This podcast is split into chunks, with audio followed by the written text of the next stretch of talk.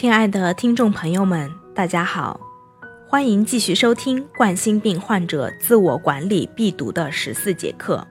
上一期节目我们讲了药物支架和金属支架的区别，以及如何选择这两款支架。这一期我们来介绍一下冠心病患者的用药问题。毕竟，无论是否安装支架，冠心病患者都要长期坚持服药。那么，冠心病患者需要长期坚持服用什么药物呢？许多冠心病患者经常会有疑问：是不是我一旦放了支架，就需要终身服药，不能停了？其实，放支架与长期服药不是因果关系。大家要明白一点：长期服药是因为你得了冠心病，而不是因为放了支架。但是很多患者都秉承着“是药三分毒”的观念，对于服药存在抵触或者懈怠。一些患者对于服药是记得就吃，部分患者甚至擅自停药。小薇在这里提醒广大患者，这些行为都是很危险的。冠心病可不像感冒发烧那样简单，吃一两天药，病好了就可以不用继续吃了。它是一种慢性病。与冠状动脉粥样硬化狭窄继发心肌缺血有关，服药可以在一定程度上减缓疾病，因此患者一定要坚持服用药物。不少患者可能会问：如果我装了支架，是不是就可以不用服药了？还是那句话，无论你放不放支架，用药不能停。那么，冠心病人通常需要长期吃什么药呢？一、抗血小板药物，抗血小板药可以说名气很大，很多心脑血管疾病都有用到。主要功能就是抑制血小板凝集，在治疗中占有举足轻重的地位。其中最具代表性的就是阿司匹林和氯吡格雷。一般冠心病急性期或者刚做完冠脉支架的病人，医生都会建议一起服用。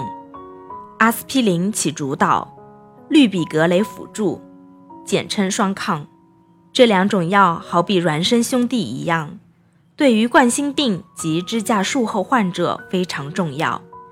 六到十二个月后，医生会根据患者的病情选择氯吡格雷是否少量或停掉，但是阿司匹林仍然会一直坚持服用，防止血栓的形成。二。他汀类药物，高血脂是冠心病的独立而又危险的活跃分子，也是冠心病主要诱因之一。血脂与胆固醇、钙等物质，血液里脂质、钙质、血小板等，在血管形成斑块，造成动脉壁增厚变硬，血管腔狭窄。这时就像好久没有疏通的下水道。很容易堵住了。他汀类药物就像血管的清道夫，可以有效的降低血脂含量，稳定斑块，改善心肌缺血，让拥堵的血管畅通起来。三、控制心率的药物主要有贝他乐克、比索洛尔等。这类药物主要是减弱心肌收缩率，减慢心率。降低心肌耗氧量，防止心肌缺血的发生，从而改善患者远期的疗效。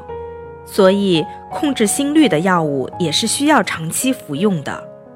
四，ACEI 或者 ARB 类药物，这些英文名患者想必会一头雾水，但是，一说到卡托普利、厄贝沙坦这些药名时，高血压病人可能就再也熟悉不过了。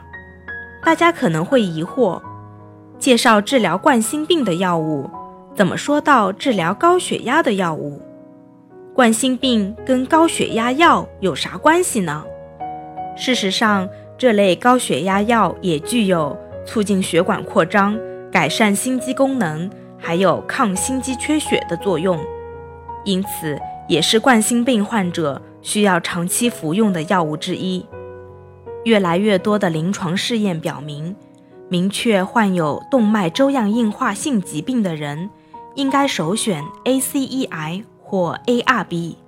以上就是冠心病患者需要长期服用的药物清单。但是药物都是有两面性的，长期服用这些药物时，可能会存在一些副反应。如果出现不良反应，应该如何处理？下期我们将为大家讲解，如果服用他汀类药物出现不耐受，应该怎么办？敬请期待。如果您想要了解更多关于冠心病的养护知识，欢迎微信搜索“良知关爱”，关注我们。